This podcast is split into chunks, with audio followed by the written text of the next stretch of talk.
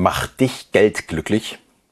Ja, und bist du bereit, in dich selbst zu investieren oder gibst du dein Geld lieber für materielle Dinge aus? Ich denke, interessante Fragen, auf die es ganz sicher nicht nur eine Antwort gibt, sondern dies ist abhängig von deinem Status.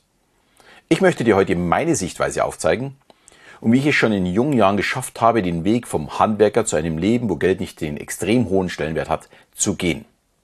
Und damit ein herzliches Willkommen und Hallo in meinem Podcast zu Die Geheimnisse eines Mentalisten. Mein Name ist Alexander Schelle und ich werde dir meine Geheimnisse verraten für eine erfolgreiche Kommunikation mit dir selbst und natürlich auch mit anderen. Ja, und ich stoße auch immer wieder auf das Thema Geld. Zum Beispiel, wenn ich meine Vorgespräche für mein Coaching-Programm zur emotional intelligenten Kommunikation mache. Es wird selbst erkannt, ich benötige hier den nächsten Schritt für meine Zukunft aber die Investition in mich und meine Zukunft fällt mir sehr schwer. Und ich kann das absolut verstehen und darauf werde ich später auch noch eingehen. Äh, schließlich habe ich selbst sehr lange benötigt, um es zu verstehen. Aber kümmern wir uns ja, zu Beginn erstmal um die Frage, ob den Geld wirklich glücklich macht. Und dazu gibt es eine sehr, sehr ausführliche Forschungsarbeit von dem Ökonomen Richard Easterlin. Er untersuchte in 19 Ländern in 30 Umfragen zwischen 1946 und 1970 den Zusammenhang zwischen Glück und Einkommen und seine 1974 veröffentlichten Ergebnisse weiter zu stützen, wiederholte er seine Studien in den folgenden Jahrzehnten mehrfach. Und Richard Easterlin wies nach, dass die Erhöhung des Bruttoinlandsprodukts zwar positiv mit einem subjektiven Glücksgefühl korreliert, aber ab einer bestimmten Schwelle nicht mehr zwangsläufig mit einer Verbesserung des subjektiven Glücksgefühls einhergeht. Das heißt, bei einem sehr niedrigen Einkommen macht Geld definitiv glücklicher. Aber sobald das Existenzminimum überschritten wird, nimmt das Glücksgefühl im Vergleich zum Ver ja, zur Verfügung stehenden Geld nicht weiter zu, bis zu einem Punkt, wo es überhaupt keinen Unterschied mehr gibt. Und man bezeichnet das Ganze als Easterlin-Paradox. Das trifft natürlich auf den Einzelnen zu. Aber Länder mit einem höheren Einkommen haben ja nicht nur mehr Geld, sondern auch mehr Möglichkeiten zur Freizeitgestaltung oder ein schöneres Umfeld. Und das steigert natürlich auch das Glücksgefühl. Gut zu sehen ist das im jährlichen World Happiness Report, Finnland steht da seit, ich glaube, seit fünf oder sechs Jahren an erster Stelle. Und dann kommt gleich Dänemark, die Schweiz, Island, Österreich ist auf Platz 10, Deutschland ist auf Platz 13, knapp vor Costa Rica auf Platz 16. Äh, es sind also schon die reicheren Länder vorne. Wichtig bei der Umfrage sind aber nicht nur das Glück oder das Geld, sondern ähm, da geht es auch viel, also um das Glücksgefühl zu erhöhen, um Bildung, Kriminalität und sozialer Umgang. Und auch da spielt natürlich überall Geld eine gewisse Rolle. Und wer meinen Podcast schon länger folgt, hat vielleicht mal gehört, wie ich ja für Südafrika immer wieder schwärme. Also nicht nur diese unglaubliche Schönheit des Landes, sondern vor allem der Umgang miteinander. Aber auch dort gibt es, zumindest aus meiner Sicht, Unterschiede. In Gebieten, wo Schwarz und Weiß äh, und in dem Fall natürlich auch Arm und Reich zusammenwohnen, hatte ich das Gefühl, die Zufriedenheit und das Glücksgefühl wäre nicht so hoch. Aber in Gebieten mit mehrheitlich Schwarzen war die pure Lebensfreude zu sehen. Äh, übrigens auch in Swasiland, also einem kleinen Land innerhalb von Südafrika. Es ist eines der ärmsten Länder der Welt. Aber wie es da auf den Straßen zugeht, wie da Spaß gemacht, wie da gelacht wird, wie da gelebt wird, ist unglaublich. Das steckt richtig an. Also, wir wissen jetzt, Geld macht nicht glücklich. Aber irgendetwas muss ja dran sein, warum wir uns so sehr darum bemühen, mehr zu haben. Ich habe die Frage auch in meinem letzten Coaching an meine Teilnehmer von meinem Coaching äh, gestellt und da kam als Antwort, ja, die Freiheit zu haben, das zu machen, was man gerne machen möchte. Also beruflich, aber auch eine bessere Freizeitgestaltung, beziehungsweise überhaupt mehr Freizeit zu haben. Und natürlich Reisen war auch ganz vorne gestanden. So gesehen hat Geld zumindest sekundär mit unserem Glücksgefühl zu tun. Allerdings gibt es ganz sicher auch da Grenzen. Immer wieder das neue Smartphone zu besitzen, macht jedes Mal so glücklich wie beim ersten.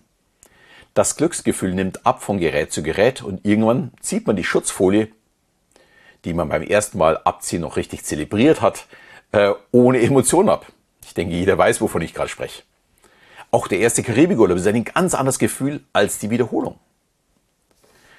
Äh, ganz nebenbei schütten wir bei einem kleinen Stückchen Schokolade genauso viele Glückshormone aus wie bei einer ganzen Tafel. Hier stellt sich die Frage, warum essen wir dann äh, die ganze?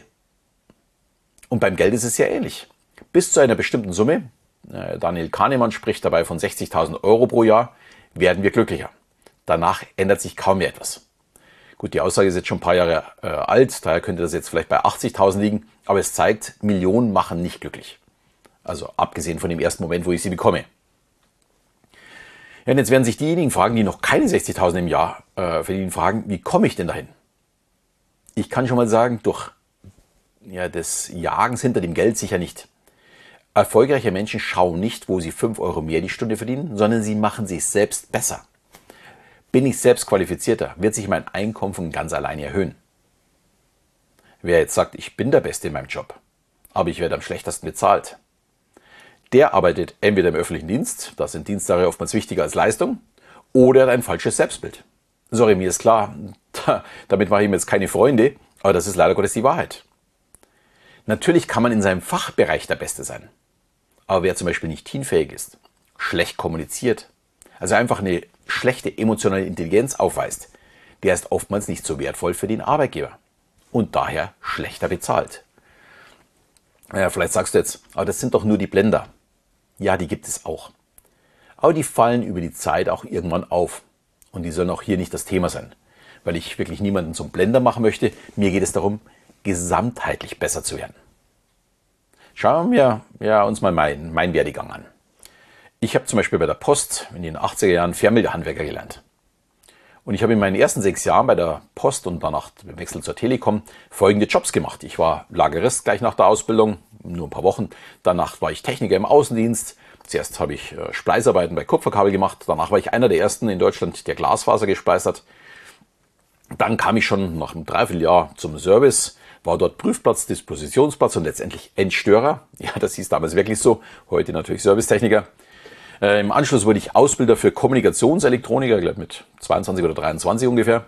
Und kam dann in den Vertrieb, wo ich sehr schnell vom ja, Vertriebsbeauftragten über eine Vertriebsassistentenausbildung zum Großkundenmanager wurde. Ich wurde tatsächlich mit 26 Jahren außertariflicher Angestellter und das als Handwerker.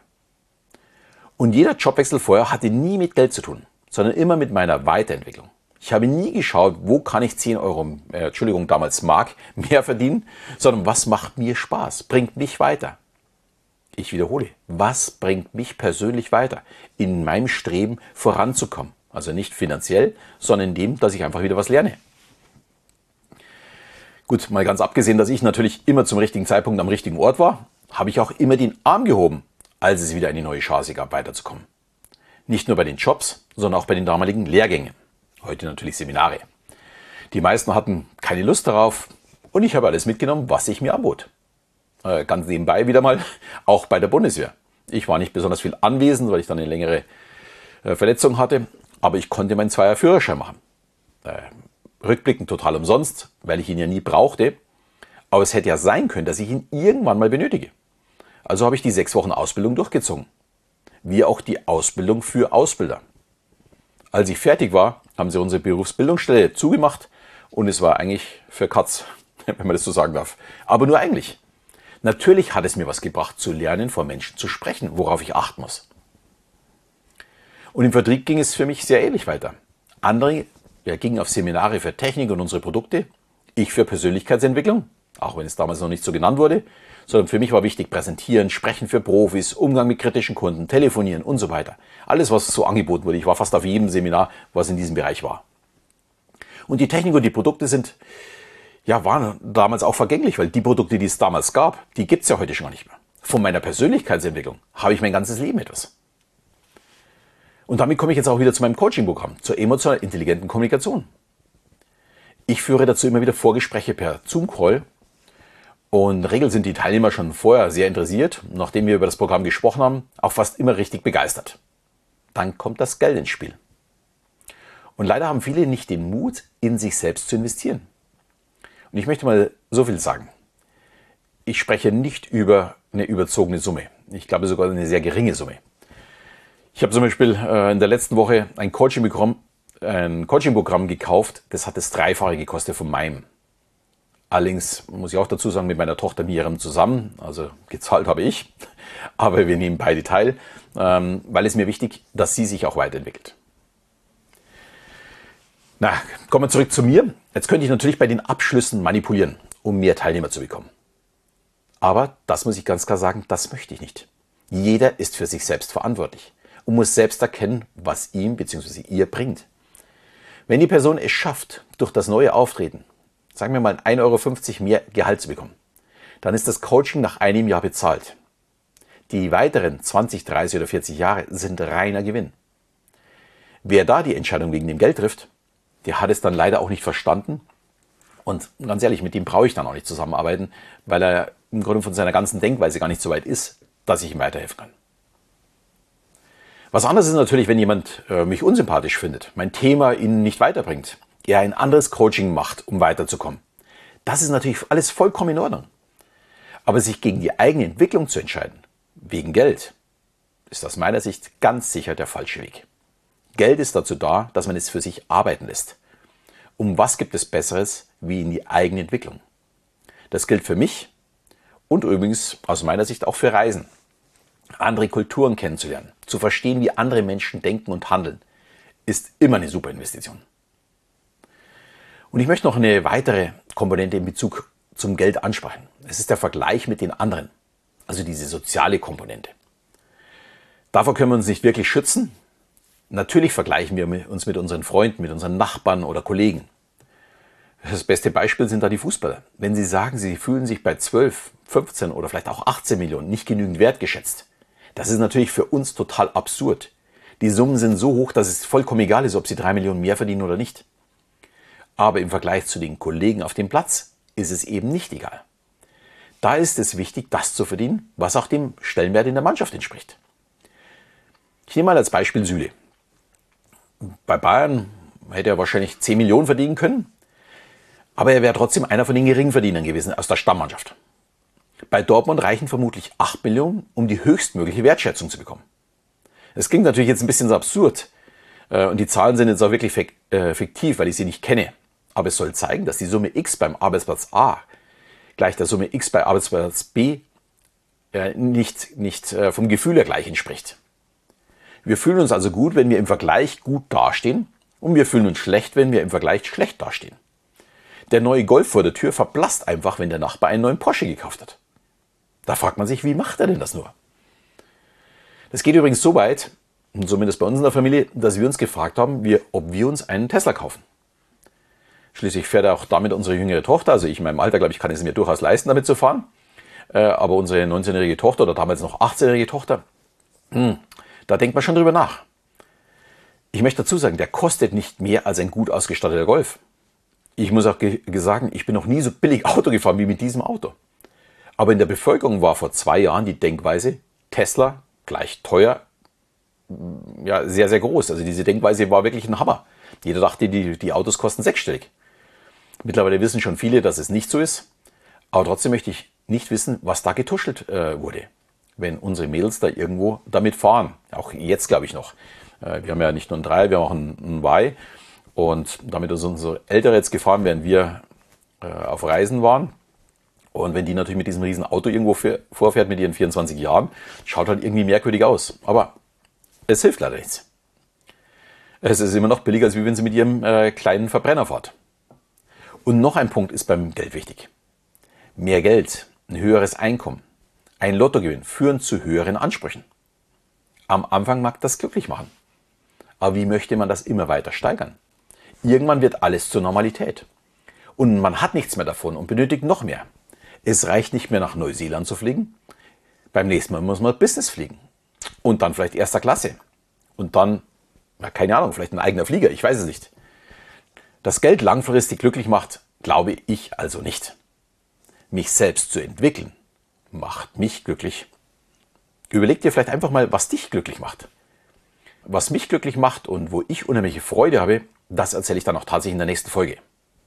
Du bist jetzt dran, das Thema mal für dich so ein bisschen zu reflektieren, ein bisschen zum Nachdenken zu bringen. Und ich würde mich natürlich freuen, wenn du mir eine 5-Sterne-Bewertung hinterlässt. Und ja, ich sage schon mal vielen Dank dafür. In diesem Sinne verabschiede ich wieder bis zum nächsten Mal, wenn es wieder heißt, die Geheimnisse eines Mentalisten.